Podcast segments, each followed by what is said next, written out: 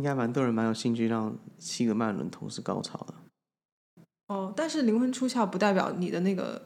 会有那么明显的感觉啦。哦，是吗？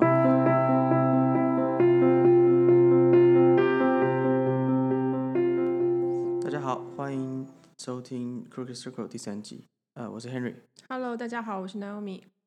那好，我们今天其实想讨论的主题，希望不会太太苦涩了。那也也是因为近期就是嗯比较多体悟这样，啊加上近几年就是也蛮多类似的事情，不断的让我们在体验这个事情这样。嗯那我们今天其实想要 focus 在呃聊生命的循环，或甚至其实讲讲稍微有趣一点，可能就是死后的世界到底是什么？那我们人到底呃结束之后，我们到底到哪？跟我们的灵魂会做什么事情？这样。所以呃，你你刚刚在这之前，我也有先稍微问了一下嘛，对吧？嗯，对，因为有一些问题我也没有特别好奇到有必要去觉得一定要问清楚，比如说像死后的一些人死后的一些细节啊。因为我这个人的个性比较就是走一步看一步，所以我不会觉得说我一定要搞清楚那个世界是怎样的，我才能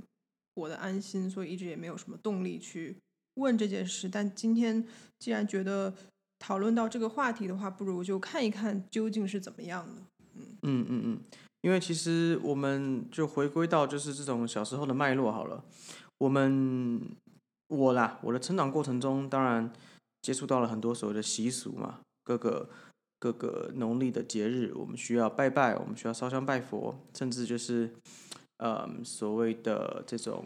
叫什么烧纸钱，烧很多有的没的这样。那、嗯其实我小时候一直很好奇，就是这可能是大部分华人对于应该是吧？这是一个这是一个道教的习惯嘛？那当然我也嗯不知道我到底是正确的，但是就是我从小理理解里面就是烧香拜佛之外就是烧纸钱嘛。我小时候对于烧纸钱这这件事情其实一直都很困惑，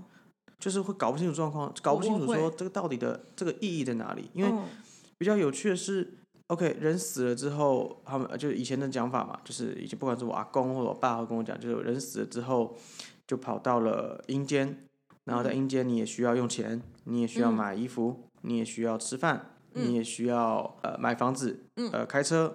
那就是另外一个世界的意思。那所以你需要亲人需要烧很多纸做的这样的东西来给他们用。嗯，对，那我就好奇啊，就所以意思就是说，在地下世界是也是一个资本主义的世界，还是说这个有金钱制？就是那那那没有家人，或是家人比较少了，或是我烧比较多的，不就在那边称霸吗？我小时候一直搞不懂这个道理在哪里。就一直烧，一直烧，他就是地方霸主这样。就其实 就是真的是一头雾水。所以说小时候觉得嗯烧我也会纸蛮好玩的啦，我的感受是，当我第一次知道这件事情的时候，我会觉得说，人活着赚钱就已经够累的了，然后你现在要告诉我说，一个人死了以后他还需要钱，那我活着的意义是什么？就而且另外一个我小时候觉得比较好笑的是。嗯，我觉得小时候比较好笑的是，那我外国人为什么不用烧？啊，外国人不就穷死了？嗯，我真的小时候就觉得，那对，呃，台湾人烧台币啊，香港人烧港币嘛，啊日，哎日本人烧吗？日本诶好像不烧好像啊。没有吧？对啊，那币值到底怎么算呢、而且没有啊，就没有币值啊，就是烧纸钱啊。嗯嗯。到底纸钱是哪哎，不过说到？日本人没有这个习，诶应该是没有吧？但如果有的话，希望广大的网友可以给我们提供一些资讯。呃，我自己的认知里面，我是没有听说过日本人有烧纸钱的习惯。我的感觉里面，日本人在比如说祈福或者是跟鬼相关的打交道的动作，他们是比较相对于华人是比较有神性一点的，他们比较出于感恩的心态去做一些形式。日本人的这比较偏题，那日本人就是他们跟西方有点接近，就是他们也会，比如吃饭前有类似的祷告、感谢词。啊，对他们可能受基督教影响会比较大吧。嗯，我不知道这到底是不是基督教影响，但是就日本人对于这一类型的东西，就他们也会就是去拜庙里拜拜嘛，因为日本人这个对习俗也，是也有一些神鬼啊什么的。对，可是嗯他们该怎么说？他们的那种热衷的那种程度、疯狂的程度，跟我们我的认知里面是是不太一样的。嗯嗯嗯，对啊，那其实嗯就是除此之外啦，就是回到我们正题，就是到底死亡是什么？那怎么样？就是如果以你的理解，或是你你所感应到的东西，死亡之后又是什么样的体验？哦，其实刚刚我在跟你讲日本人跟华人不同的地方的时候，我其实是想要，我想到一个原因是，有可能是因为华人的这些思想是由原本的帝皇制所建成，也就是说，皇帝他需要管理。所以他需要加注一些比较出于恐惧的概念，让你不管是呃敬拜鬼啊，或者是怎么样也好，来服从呃方便服从。因为我刚有查一下关于那个鬼月拜拜的，它好像跟这个是有关系的。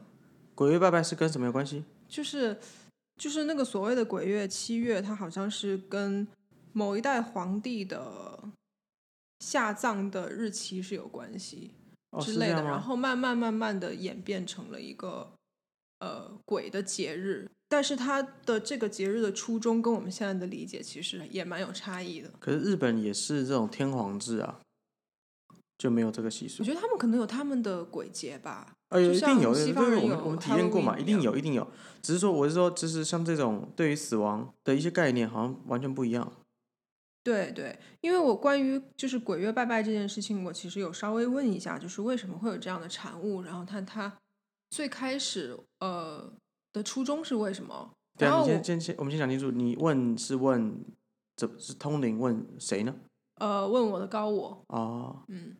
我得到的答案是说，这个东西它的初衷其实并不是因为你要拜它，然后它会给你带来好运，然后你不拜它。它会给你带来厄运，它并不是一个交换条件的呃逻辑，它比较是基于对世间万物的一个尊敬，包括鬼这个东西。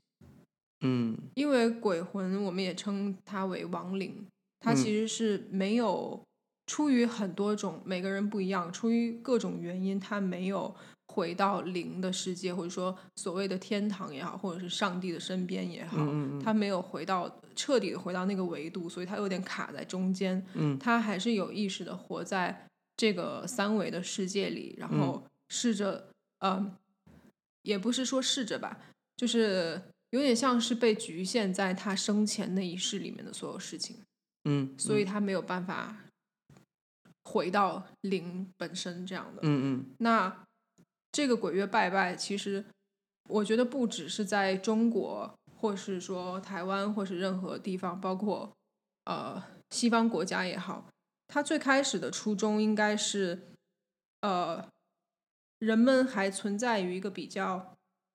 还处于在一个比较跟万物有连接的状态的时候，他们会想要用这样的方式去表达一个爱吧，就是给那些。没有办法，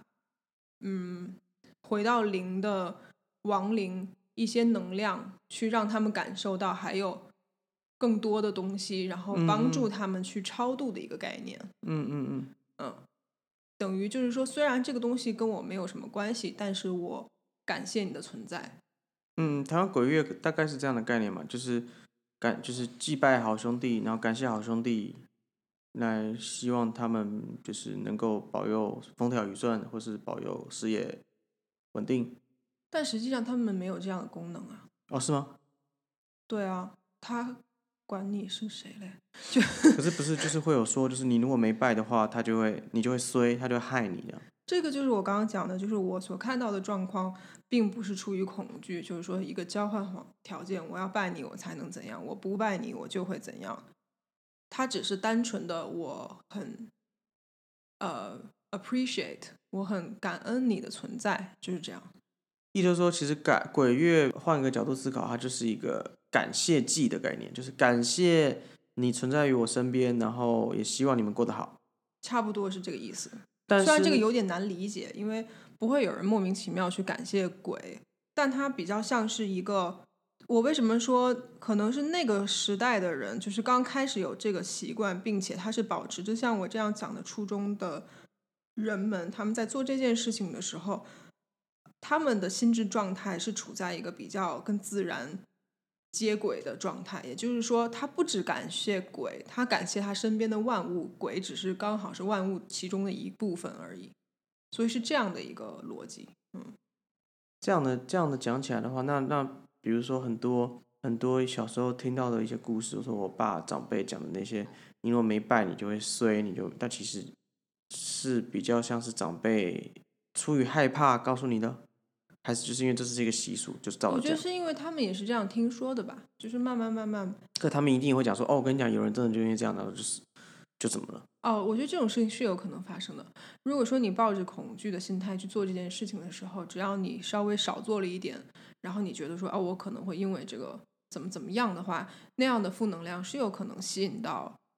呃不太好的能量来影响你的生活。嗯，嗯，所以它是有一定道理的。这种这种感觉就好像是，嗯，你每天都走同一条，下班都走同一条路，但是从来没有告诉没有人告诉你说这个路上会有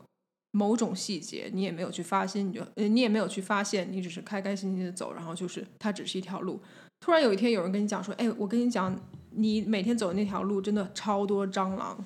从那一天开始，你就会发现有很多蟑螂，就是这样的道理。啊，疑神疑鬼了，对对对对对，就是并且你会被那些蟑螂影响到，就是嗯可能这个例子不是特别的贴切，但大概就是这样。了解，所以当我觉得这个不只是呃跟这个鬼月拜不拜有关啊，就是任何这种宗教的或者仪式的或者嗯，就是任何这方面的资讯，当你得知的时候，你要去分辨一下，你具体面对这件事情要做的事情到底是出于一个爱还是恐惧。如果是后者的话，那就不要有意识的去把这个执念灌输在自己的脑袋里，因为你如果你真的灌输的话，它就真的会影响你。哦，了解。除了这种，我觉得刚刚解答我鬼月拜拜这个这个疑惑之外，有更多的人就是其实没有办法去意识到或体验到，因为毕竟我们就除非我们死掉嘛，去体验到这种嗯所谓生命的循环，或者是说我们死后的世界是什么。那当然也有全世界各地也有很多人有这种拼死的经验。有有写有有可能有活过来的接近死亡然后活过来那种 near death situation，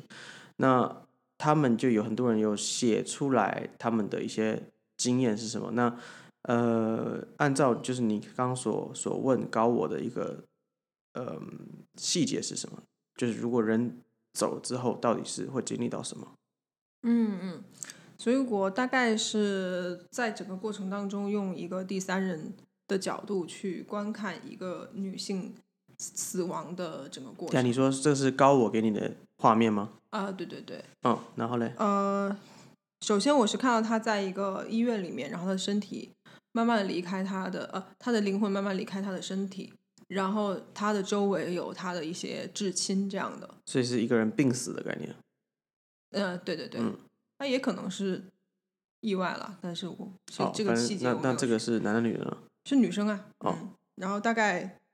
呃四五十岁吧，哦，嗯那那应该就是病死或意外。然后呃有趣的是，我看到他从他的身体出去以后，他第一件去做的事情就是去回到他女儿大概四五岁的时候去看他的女儿，但实际上他的女儿当时是在场的，也就是说他的女儿已经二三十岁之类的，嗯嗯，嗯。所以你的意思就是说，他离开之后就往他女儿小时候的那个时间走走，去。对对对，那也意思就是说，当你离开这个肉体肉身的时候，你的灵魂是可以自由的去移动的。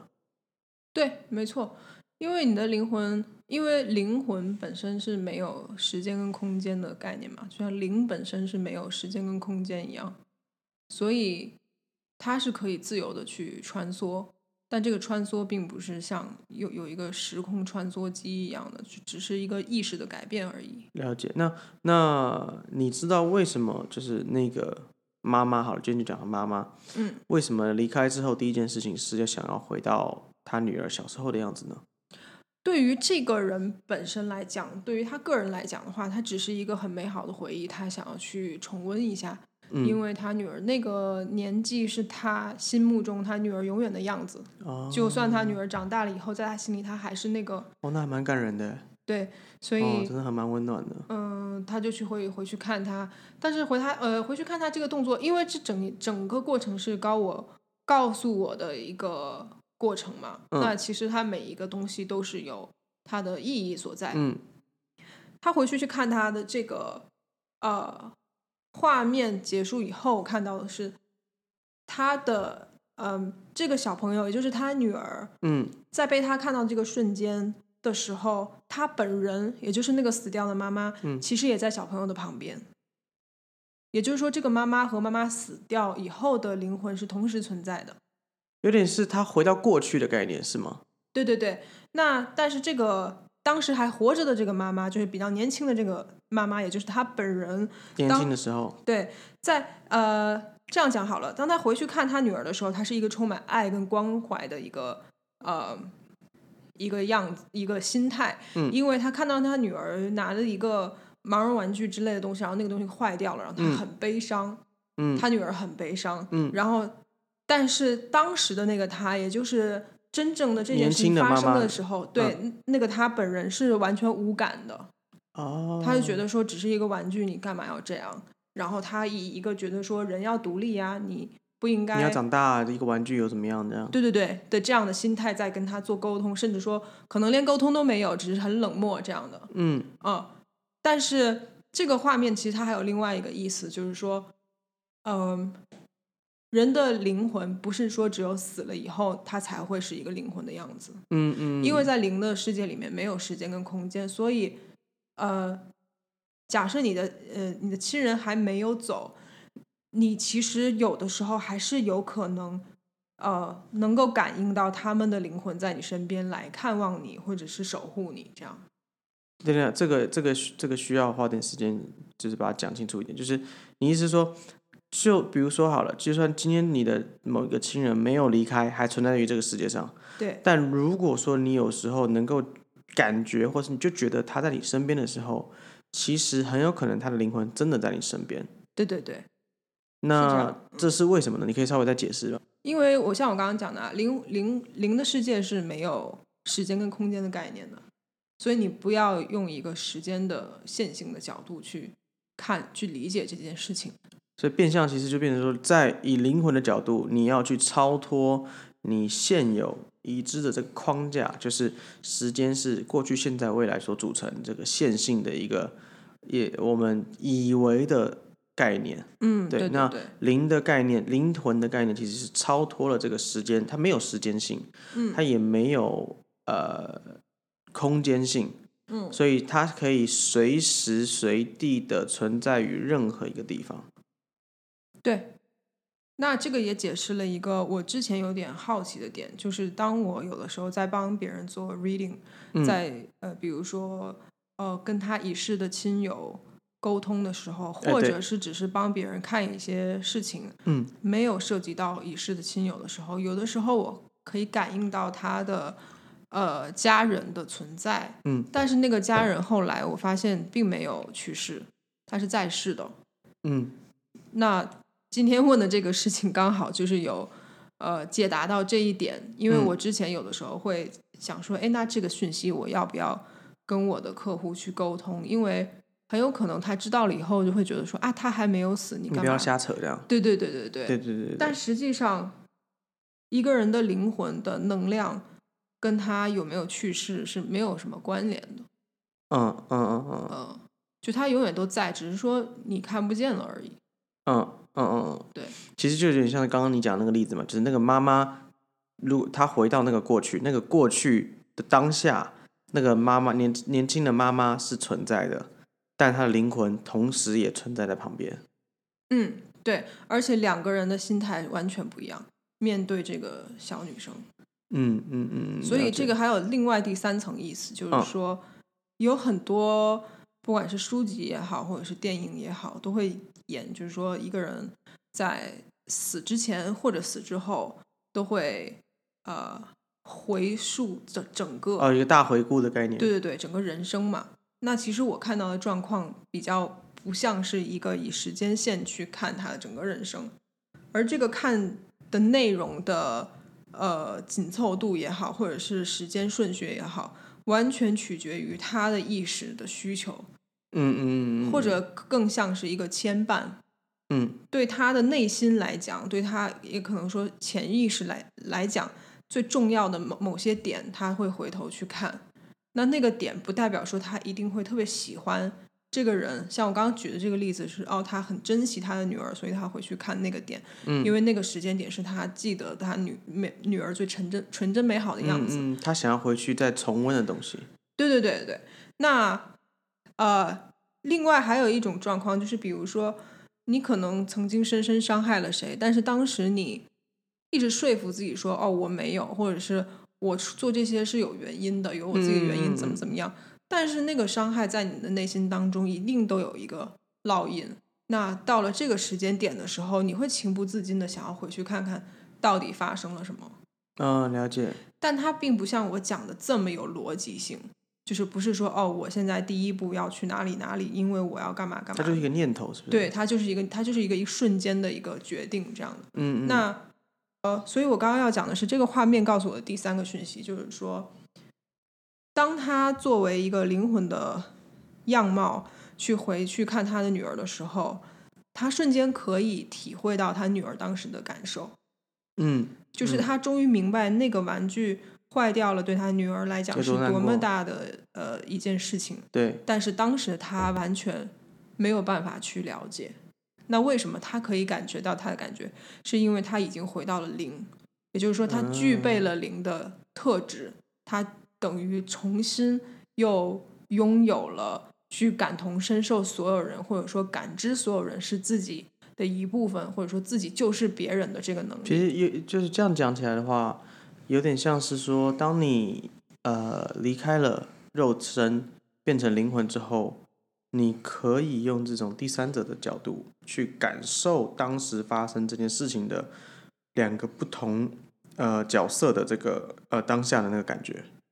我觉得，与其说是第三者的角度，不如说是所有人的角度。对了，变成说你已经跟所有的灵魂都做连接了，对，你能够感受到每一个灵魂他个别所感觉的东西。对，所以这就是为什么有很多灵魂，他在去世以后，他会选择通过灵媒或者是怎么样，或托梦或怎么样来道歉，因为他到那个时候发生了那些事嗯。情，回头去看了，他才发现说，哦，原来我原本对这个人造嗯成了这么大的伤害，我嗯。没有想到他会这么难过。嗯嗯，对对，确实，因为这个我们自己本身也也经历过很多次嘛，就包含到呃我们父母亲他们的一些事情，嗯。然后呃他们在就是面对通灵，然后连接到他们的亲人的时候，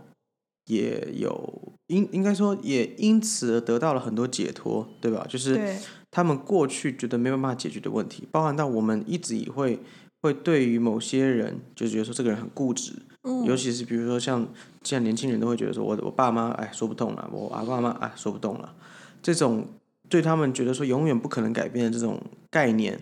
嗯。反而在他们离开之后更能够去回来做改变，或者是说回来去弥补当初他们所犯下的错误，但是变成变相的是你就是当事人，我们还活在这个世界上的人，你还你也得去意识到说这个是一个双向的，对吧？嗯就是嗯。你也得了解说每一个人当下所犯的错，或许就是不是发自内心的。对，或者或者或者说就是没无法避免的，但那个无法避免不是针对你的，对，就像我很常跟我的客户讲，因为每个人其实都会有人与人之间关系的阻碍嘛。其实最大部分找你来做通灵或或是其他相关的治疗，也是跟人大部分都是人与人之间的关系，不是吗？对啊，对啊，就算是不是跟人某个人的关系，就算是自己的问题，那其实最后还是会追溯到他的父母对他的教育，或者是他父母是怎样的人。对对对那我通常都会呃告诉他们一个观点，就是没有哪一个灵魂会主动想要伤害另外一个人。啊，是是是是，因为首先以灵的层次来讲的话，我们大家都是一体的，伤害别人本来就是一个很没有意义的事情。对那就算你在一个肉身的状况，你感觉不到自己是灵的一部分，还是有一部分的你是那个善的代表，你能够感觉到说，哦，别人是有感受的。所以，当很多人他会做出一些看起来很恶意的行为，或者是非常不体贴的行为的背后，都一定是有他自己的某些执念，或者是他曾经遭受过的一些创伤，导致他。没有办法用一个比较健康跟平衡的方式来处理某件事情。嗯嗯嗯。那另外，你刚刚有讲到说，灵魂会因为我刚刚讲的这些原因来回来道歉，来做一个补偿。对。你刚刚是有用到“补偿”这个字眼吗？还是好像没有，但是就是会道歉了。对。嗯，反正我是要讲的，就是说，在那个层次里面，他的道歉并不是因为。不是为了一个平衡一个因果，嗯，就是怎么讲呢？我要怎么去？哦，对，我懂，我大概懂你的意思，就是说，其实很多这种所谓传统东方的思想会是说，哎哎，你如果做很多坏事，你就无法超生，或者无法无法轮回，你就会被打入地狱，或是呃永劫不复，所以你必须得道歉来化解这个恩怨，或者说不然就是你比如说常最常讲就是你如果坏人，你下辈子变狗变猪。因为来来偿还这个因果嘛，那某种程度上就就很多人会觉得说啊，我如果道歉了，他原谅我了，我就能成佛了，或者我就能够解脱了，嗯。是这个概念是吗？对对对，我刚刚讲的就是这个，所以它其实并不是这样的一个逻辑，就是一个灵魂想要回来道歉，并不是因为我唯有道歉，我才可以。升级，我才可以怎么怎么样？对，因为没有人去控制你能不能升级这件事情。对，当你到了零的世界里以后，你看待自己也是一个既主观又客观的状态。你知道自己接下来该去哪里，才可以变成一个更好的人。对。那么在这个路上，在这个以这个为目标的话，去道歉、去和解是一个必然要做的事情。因为在他看来，向曾经伤害过的人道歉。就像是呃对自己做一个道歉一样，他是用一种很博爱的角度，他不是为了自己去做道歉了，是不是？我觉得他是一个发自内心的良心，嗯嗯，一个对自己良心过得去的一个感觉，并不是因为谁去规范他，出于恐惧。哦，对对对，不是说你你你死了之后就有一个审判哦，这个呃就是传统也会很爱讲这个审判，或者说。你你需要去看自己的罪行，这样。我觉得我们这个电台注定跟很多宗教人士无缘了。没有，这不是这个。当然，我觉得这个不是为了要推翻这些宗教了。我们讲这些讨论这些，更多的是我觉得要往一个更逻辑、更脉络性的东西去走。因为你如果从头到尾只讲的是恐惧的东西，或是怪力乱神的东西，或是说就是有一个很强大的一个。呃呃，力量在决定你死后的所有一切的话，我会觉得这个有一点点，它反而是让你更害怕死亡。嗯，并且你在做任何事情的时候，你都会很在乎别人怎么看你，因为你永远都没办法做自己，因为因为有所谓的上帝在无时无刻的，就是不上东方的讲法，但是有一个神。明的存在无时无刻在监视着你，要要要让你从善，可是这个善不是你认为的善，而是他们认为的善。那我会觉得这个东西变相的反而扭曲了很多人的善意，嗯，他也压抑了很多人该有的情感或是该有的感受。没错，其实我从很小的时候第一次听到，比如说父母或者是。就是任何长辈跟我讲说，你要做善做善事才会有好报，然后，呃，你会你你你死后才会去比较好的地方，嗯，什么的。我其实第一个念头就是，那如果我本着这样的原因去做善事，这还真的是善事吗？对啊，你如果为了做善事做善事，就好像有的人死之前狂念经，就觉得自己可以成佛一样，好像说这个是可以量化，就是我念经念了，比如七千遍。我就是在上，就是上了西方哲学世界。你六千八百八十八遍啊，sorry 不够。那其实这个意义在哪里呢？就是每个人的评判标准根本不一样。再来就是你不应该拿一个统一量化的概念去套用在所有人身上啊。对。那再来就是再来就是，其实就是我我小时候最最感兴趣的就是啊靠，为什么外国人不用 外国人不用遵守这些莫名其妙的东西啊？为什么我们要？然后得到答案就是啊，因为这是我们的习俗，你是东方人，你是啊什么对对对什么人，你就应该要。可是就是啊，不对啊啊，也有但外国人也有他们的对对对但我一直说说，就是你是什么人，到底是什么规范的？你是东方人就一定遵守东方，那你是东方人，但你是美国人呢？你在美国出生，在欧洲出生，在哪里出生？在非洲出生，你到底要遵守什么？做我们做这个 podcast 也是希望说用这种比较逻辑性的东西，我们去探讨它的脉络，而不是去我没有要去否定或推翻，因为毕竟嗯每个人每个人宗教信仰，每个人有每个人信仰价值，我也从不会想要去质疑你的坚信的信仰，嗯，到底是对或错。当然，我心中是有一个答案的，我相信你心中也有一个答案。我觉得每个人心中其实都有一个答案，因为我曾经看到一句话，就是说，没有人可以批判你，没有人有资格，也没有人有能力批判你，只有你自己有这个资格跟能力。可这个就是最讽刺的地方，因为现代人根本都忘记这句话了。嗯，大家都觉得说别人的批判我，我就要改变。嗯，别人在不管是评论我，我就要因此而做出调整。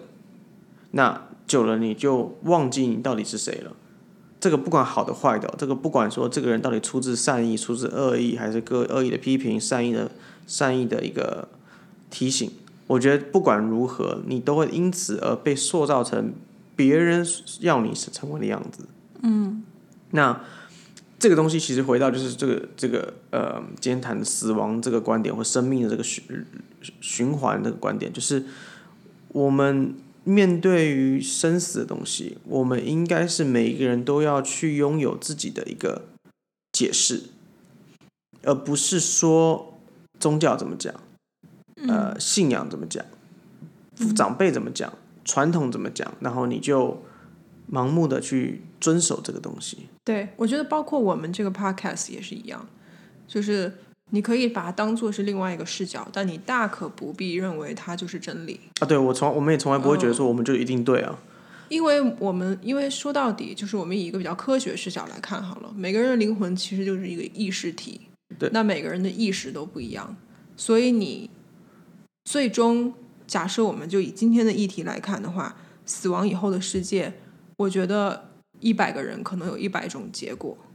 对但是它最后大致的那个原理应该是差不了太多了。嗯嗯，对，而且当然这个我们也没死过，我们也没办法去，我们应应该是死过，但是我们只不记得。现在了。对了，就我们就我们活着才有办法去录这个东西嘛。但是确实这个东西也是一个性能和性的概念吧。嗯。那我会觉得，当然你能够去面对说你的生命是有循环的时候，你更可以体验当下，因为当你每天都活着很害怕的时候，当你每天活着就是因为害怕离开，因为害怕死亡，因为害怕失去，你反而会因此丧失掉很多选择的权利跟自由的权利，你会一直觉得说我做很多事情是出自于一个限制，嗯，那我会觉得聊这个话题跟讲这些东西，其实最最希望当然还是，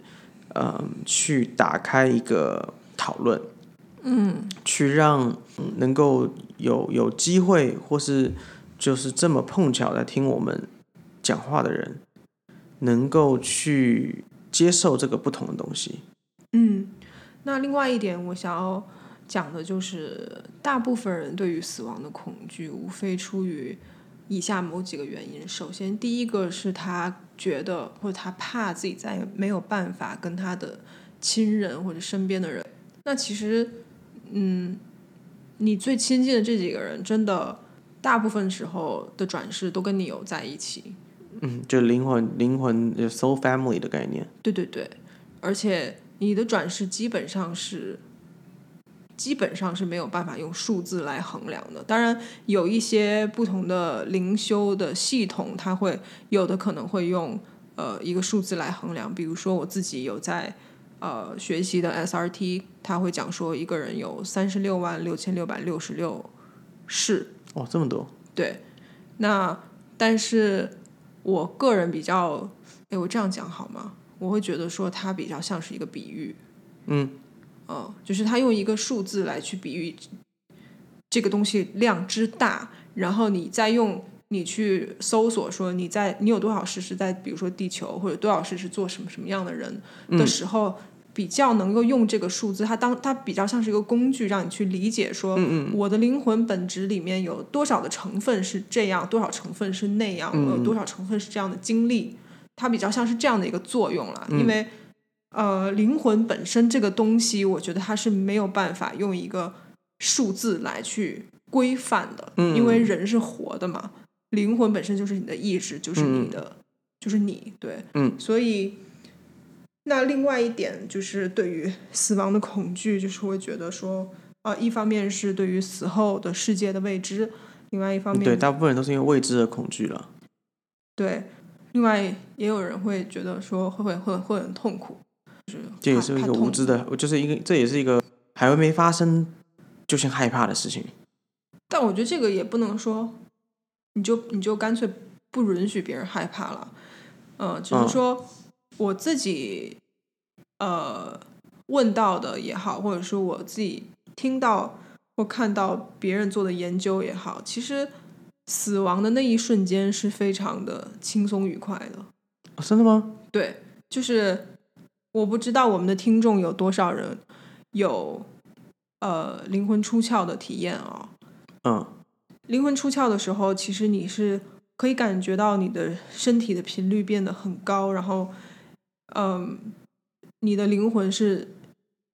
逐渐的，但是又没有说很慢速的脱离的你的身体的这个躯壳，那种感觉其实是一种很释放的感觉，它是很难用语言来形容释放。啊，对，有点冲破这个枷锁的感觉。对，但如果你非要用一个我们这个维度的语言来去形容这件事情的话，其实我有听到有一个比喻的方式，我觉得还蛮恰当的，就是它很像是全身性的每个脉轮联合在一起的一个高潮。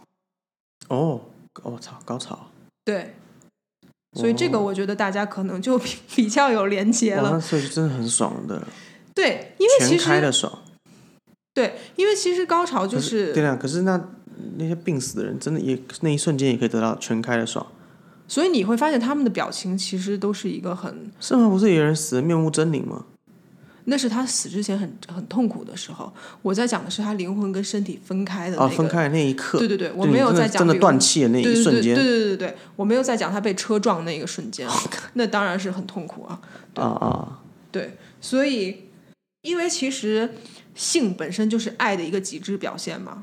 呃，如果我们以灵学去讲的话，你有足够的爱，你才会想要孕育生命，所以你才会想要繁殖。呃，对对对，因为你这个角度是对的。对你足够热爱生活，你才会想要引引入另外一个生命到这个世界上。哦，因为你对生生活的爱，对生命的爱，哦，对吧？这个不过现在人都忘记这件事情了。呃，因为但确实现在越来越多人不想要小朋友，其实也是因为他自己本身对生活出自于一个不快乐嘛。对对对，感受到的爱比较不不不不多这样的。对，然后。以脉轮的角度去看的话，就是当你的每一个脉轮都得到释放的时候，它其实就是类似那样的感觉，就是灵魂出窍的时候的那种感觉。对，灵魂，哦哦，OK OK。我们继续讲到，刚刚已经讲，就是说一个人他去世了以后，他回顾自己的前世，然后得到一些。你刚刚的例子是这样领悟嘛？哎呀，我我再重整一下，所以基基本上每一个人都会经历到这样，就是你死亡之后。去做一个回顾，嗯，对，OK，回顾之后还下一步是什么？回顾之后，其实这个回顾本身这个动作是有一个很大的意义，嗯，就是让你更客观的去了解你自己，或者你也可以把它理解成了解你自己进步了多少，学习到了什么，然后接下来还想要学习什么。我指的这个学习，不是说哦，我这个转世我要学怎么开车或者怎么写字。不是这个学习，嗯，基本上你可以把它理解成就是学习怎么做人，或者说学习成为一个更完整的存在，对，嗯，或者说学习怎么做神可能会更贴切。反正因为我们就是神嘛，这个日后可以再做解释。对，总而言之就是学习如何去表达你的神性啦。啊，对，所以你会在你的一生当中遇到呃各种大大小小的困难和灾难和不被别人需要、不被人爱等等等等。但是最终你的目的是要去推翻所有这些旧的东西，去迎接和接纳呃真实的那个你自己。对嘛？生命的体验就是如此啊。对，你要去克服每每一个困难，去寻找出这个困难之间的这个原因是什么，对寻找这个脉络，为何这个困难会发生？它发生是为了什么？这样，嗯所以但是这样讲很广啊，但是嗯。细节到可以是很每个人的，比如就光讲缺爱好了，每个人缺爱的原因跟每个人缺爱的那个性质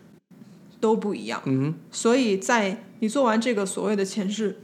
追溯以后，嗯，你对自己有一个比较客观的认知以后，你自然就会知道我的下意识，或者说，与其说下一世，不如说下一个体验要体验什么东西。下一个体验，嗯哼，对，然后你就会给自己做一个计划，然后去寻找一个适合自己完成这个计划的一个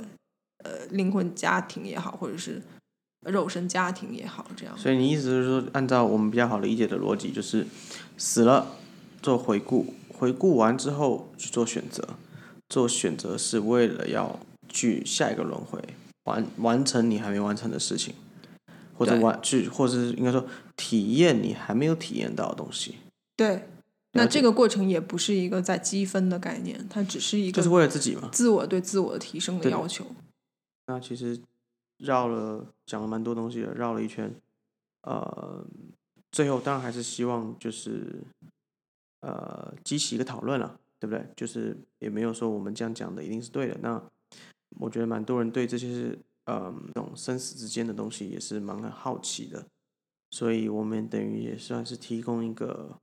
我们认为对的一个看法。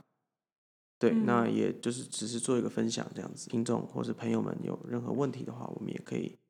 呃回答问题，或是说来把你们想要听的题目做一个更深层的一个探讨，这样嗯，对吧？嗯，好，那今天差不多这样。好，好，谢谢各位，谢谢，谢谢，拜拜。拜拜。